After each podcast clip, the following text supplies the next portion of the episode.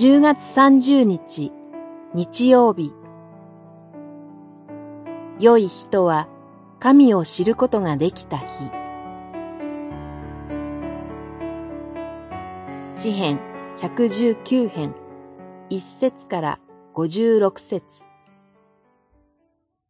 主よ、夜ともなれば皆を唱え、あなたの立法を守ります。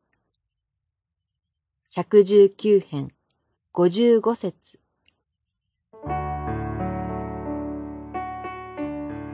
私たちは夜になると床につきます。私たちにとって夜はしばしば思い悩む時でもあります。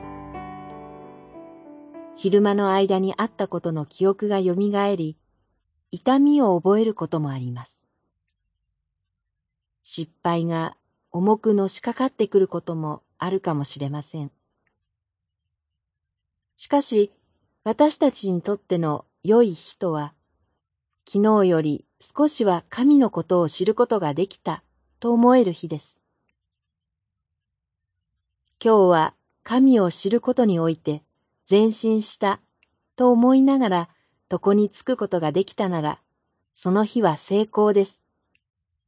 たとえ嫌なことがあった日でも、トラブルに巻き込まれてしまった日でも、昨日より神を知ることができたら良い日です。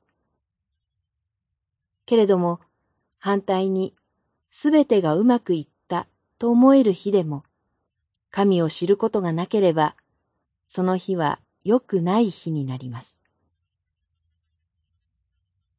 ですから、詩人は夜、床につくところで、主の皆を唱え祈ります。長く祈るのではありません。主よ、と、ただ皆を唱えます。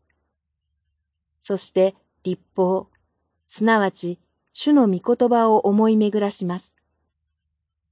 うまくいった、あるいはいかなかった、という自分の思いではなく、主の御言葉、主の御心に心を向けます。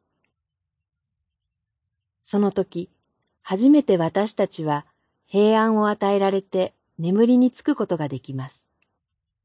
悪しき思いは去り、へりくだる心が与えられます。祈り。神よ、今日もあなたのことを深く知ることができますように。